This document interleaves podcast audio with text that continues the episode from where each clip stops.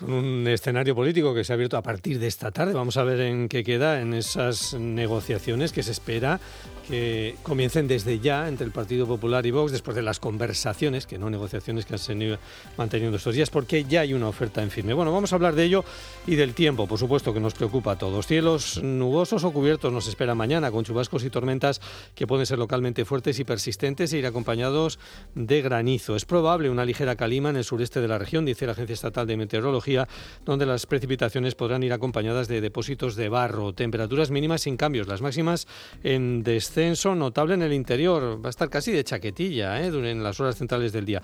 Vientos flojos variables aumentando a componente sur, ocasionalmente fuertes durante la tarde. Aviso amarillo desde las 6 por lluvias y tormentas en el Valle del Guadalentín, Lorca y Águilas, Campo de Cartagena y Mazarrón. Un aviso, ojo, que se extiende desde la medianoche ya a toda la región y hasta las 3 de la tarde del domingo en principio. Eso en cuanto al tiempo, en cuanto al tráfico. Ha sido una tarde con algunas retenciones puntuales, fruto general generalmente de averías, nos dicen en la Guardia Civil de Tráfico, averías que bueno, pues conducen a los vehículos al arcén, el efecto mirón, que les voy a contar que no sepan ustedes los que conducen habitualmente. No ha habido más, salvo, eso sí, un accidente de tráfico en la autovía A7, en la autovía de Lorca, a la altura del polígono Sapre-Lorca, en Lorca, dirección Murcia, han colisionado dos furgonetas, un varón de 50 años ha resultado policontusionado y trasladado al Hospital Rafael Méndez, y una mujer de 44 ha sido atendida, pero bueno, en el lugar de los hechos no ha necesitado eh, traslado. Eso en cuanto al tiempo y al tráfico. Bueno, vamos a hablar de la Dana, por supuesto, y de cómo va a evolucionar en la región. Lo vamos a hacer enseguida, pero por delante tenemos obviamente esa página política que se abre hoy en la región Vamos a ver cómo se cierra ese capítulo, si en unas eh, nuevas elecciones que no desean, dicen ni el Partido Popular ni vos, o en un acuerdo de gobierno compartido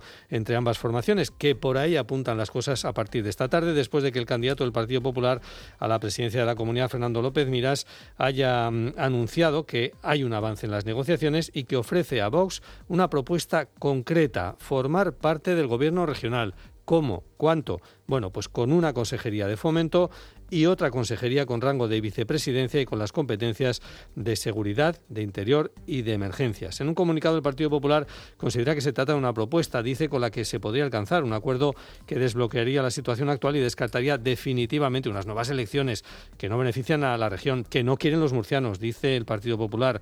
Según el secretario general de los populares, José Miguel Luengo, en declaraciones esta tarde a Onda Regional, dice que es una buena propuesta la que hace Fernando López Miras, el Partido Popular, que espera que Vox vea con buenos ojos. Es eh, una propuesta que Vox tiene que decir si se acepta. Yo creo que por el bien de los ciudadanos de la región de Murcia y para evitar el bloqueo eh, en los próximos meses, pues es una eh, propuesta que entiendo que sea vista con, buenos ojos y que podamos salir de esta situación en los próximos días. Preguntábamos a Luengo esta tarde si es una propuesta definitiva, si una vez quizás iniciadas las negociaciones con Vox podría ampliarse, además a una demanda que hacen los de Abascal, la Consejería de Agricultura. Luengo insiste en que no hay más propuesta que la formulada. Bueno, eso, eh, insisto, es el ofrecimiento que hace eh, el Partido Popular después eh, de bueno pues haber ganado las elecciones con la contundencia que todo el mundo conoce. Es una propuesta que suena a ultimátum a Vox. El secretario general de los Populares señala que todavía hay tiempo para cerrar el acuerdo antes del día 7 de septiembre si Vox se aviene a admitir esa propuesta. Que hasta el día 7 se podían incluso hacer cuantos intentos fuesen necesarios con ese plazo, con ese plazo límite. Por lo tanto, si Vox acepta esta propuesta del Partido Popular y del presidente López Miras, pues eh, se trasladaría para que la presidenta, bueno, pues eh, la mesa de la Asamblea ordenase el nuevo debate de investidura. Bien, eh, vos qué dice, bueno, mm, una vez conocidos estos detalles, de momento no se ha pronunciado. Antes de conocerse los detalles del comunicado del Partido Popular, el presidente regional José Ángel Antelo salía a las redes sociales para celebrar, decía, el acercamiento de posturas que hacen posible desatascar la negociación. Añadía que creemos, dice desde Vox, importante que la formación esté en el gobierno con tres consejerías. Una de ellas, decía Antelo, la de Agricultura, donde entendemos que podemos aportar un gran valor añadido en esta nueva etapa. Recordar que la propuesta del Partido Popular no figura precisamente esta consejería. Está claro que la piedra de toque, el atranque, como se dice coloquialmente, a estas alturas de la negociación o de las conversaciones, es la Consejería de Agricultura, que reclaman insistentemente, lo vienen haciendo los de Abascal, y en el trasfondo, además, el control de las competencias autonómicas sobre el Mar Menor, que en el Partido Popular no se quieren ceder, al menos hasta ahora. Ya veremos. Va tomando forma por otro lado, la depresión aislada. Y ahora vamos a hablar de ese otro asunto que nos importa y nos incumbe en niveles altos. Hablamos de la DANA, que se espera para este fin de semana en nuestro país y que en principio no afectaría de lleno a la región de Murcia, pero que a medida que van avanzando las horas se confirma que sí, que va a dejar cantidades importantes de precipitación. Al menos lo que nos adelantan desde la AMET, eh, la AMET es esto, Administración Regional y Ayuntamientos están pendientes por si es necesario activar planes de emergencia. No va a ser este un fin de semana con pocas variaciones, en la predicción meteorológica, más bien al contrario, dicen los expertos que no debemos perder, eso sí, los avisos que vaya actualizando la Agencia Estatal de Meteorología. Luis Bañón, meteorólogo del Centro de Guadalupe, señala que por ahora sabemos que las lluvias comenzarán a media tarde del sábado por el sur de la región con avisos amarillos, como les decía antes, en Guadalentín, Campo de Cartagena, la zona de Mazarrón. Pueden dejar precipitaciones de hasta 25 litros por metro cuadrado y el domingo, pues más de lo mismo.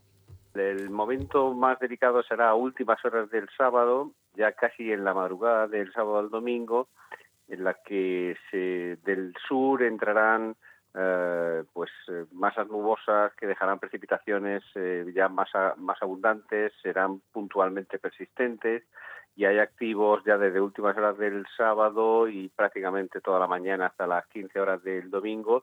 En la Administración Regional recuerdan que estos episodios son propios de estas fechas y señalan que el plan INUMUR de protección civil ante posibles inundaciones está protocolizado y dispuesto para ser activado. Juan María Vázquez es el consejero en funciones con competencias en emergencias. El plan de inundaciones de la región de Murcia está perfectamente protocolizado, eh, los eh, servicios están perfectamente alerta, más de mil efectivos para ponerse en marcha en, que, en caso de que sean necesarios, eh, en permanente conexión con la EMET, Vamos a volver a la página política, porque esa propuesta de la que hablábamos del Partido Popular a Vox ha llegado justo esta tarde después de que esta mañana fuera derogado en la Asamblea Regional con los votos en contra del PSOE de Podemos, pero también de Vox, el decreto del Gobierno que prorrogaba la moratoria urbanística del Mar Menor. El Partido Popular se ha quedado solo en la Diputación Permanente de la Asamblea y no ha intentado negociaciones previas para asegurar la convalidación. Los argumentos del consejero de Fomento, José Ramón Díaz de Revenga, en el sentido de que la moratoria no modifica la anterior redacción de ese artículo, incluido en la Ley de Recuperación y Protección del Mar Menor no han convencido a los grupos de la oposición. Por eso, el decreto ley plantea las mismas reglas de protección del Mar Menor que había vigentes. Lo que antes no se podía hacer, ahora sigue sin poderse hacer. Tras las dudas interpretativas de los ayuntamientos y las recomendaciones que estableció el Consejo Jurídico de la región de Murcia, ha sido imprescindible modificar el articulado para dar mayor seguridad jurídica. Los socialistas rechazan que el PP haya dejado pasar los tres años de plazo para la redacción del Plan de Ordenación Territorial de la Cuenca Vertiente. José Vélez, portavoz del PSOE. El señor López Mira ha dejado pasar el tiempo a conciencia, porque lo que ha buscado y ahora se ha demostrado con este decreto ley es que lo único que buscaba era favorecer los intereses urbanísticos de unos pocos. María Marín, de Podemos, suscribe ese argumento por el que se modifica una frase del artículo que permitiría desarrollos urbanísticos iniciales en la manga o los velones pues que muchas de las construcciones que se encontraban en fase de tramitación, en zonas como los velones o la manga, pues se, se les da vía libre, se les da, se les da, sí, señor Díez de Revenga, se les da vía libre. Y vos ponía el foco en la situación del Mar Menor y el apartado del saneamiento. José Ángel Antelo. El modelo actual, ir con un cubo recogiendo algas, no deja de ser un parche y evidentemente hay que actuar en origen y ese origen son esos saneamientos que tendrían que ser separativos, que son unitarios y que son muchos de los años 50, los años 60, que tienen filtraciones hacia un lado y hacia el otro. Hablamos de temas medioambientales. La colaboración entre los agentes medioambientales de la comunidad y agentes del SEPRONA de la Guardia Civil han llevado a identificar al presunto responsable de la muerte de Tejo. ¿Quién es Tejo? Bueno, pues uno de los cuatro linces ibéricos reintroducidos el pasado mes de marzo en uno de los dos cercos de aclimatación situados en la zona de las tierras altas de Lorca. El cadáver del animal fue localizado en un terreno acotado y presentaba una herida de arma de fuego en la cabeza. El cazador, bueno, pues fue identificado y prestó mm, declaración en el cuartel de la Guardia Civil. El consejero de Medio Ambiente Juan María Vázquez explica que se trata del mismo ejemplar que ya fue localizado desnutrido hace unas semanas. Este disparo, aparentemente fortuito, acabó con la vida de, del lince tejo, que había sido reintroducido hace unos días después de su recuperación en el Centro de Recuperación de Fauna Silvestre del Valle y que los eh, veterinarios eh, certificaran eh, que su estado de salud permitía de nuevo la reintroducción en las tierras altas de Lorca. Y último apunte, ya en clave nacional, Sumar ha enviado una carta al líder del PP, Alberto Núñez Feijóo, en la que muestra su disposición a reunirse con el candidato a la investidura, según eh, ha confirmado que enviará, eso sí, a una portavoz parlamentaria, Marta Lois, y no estará Yolanda Díaz, la líder de Sumar, en este encuentro. José Antonio. Vamos con el fútbol sala. Onda Regional. Región de Murcia. Noticias.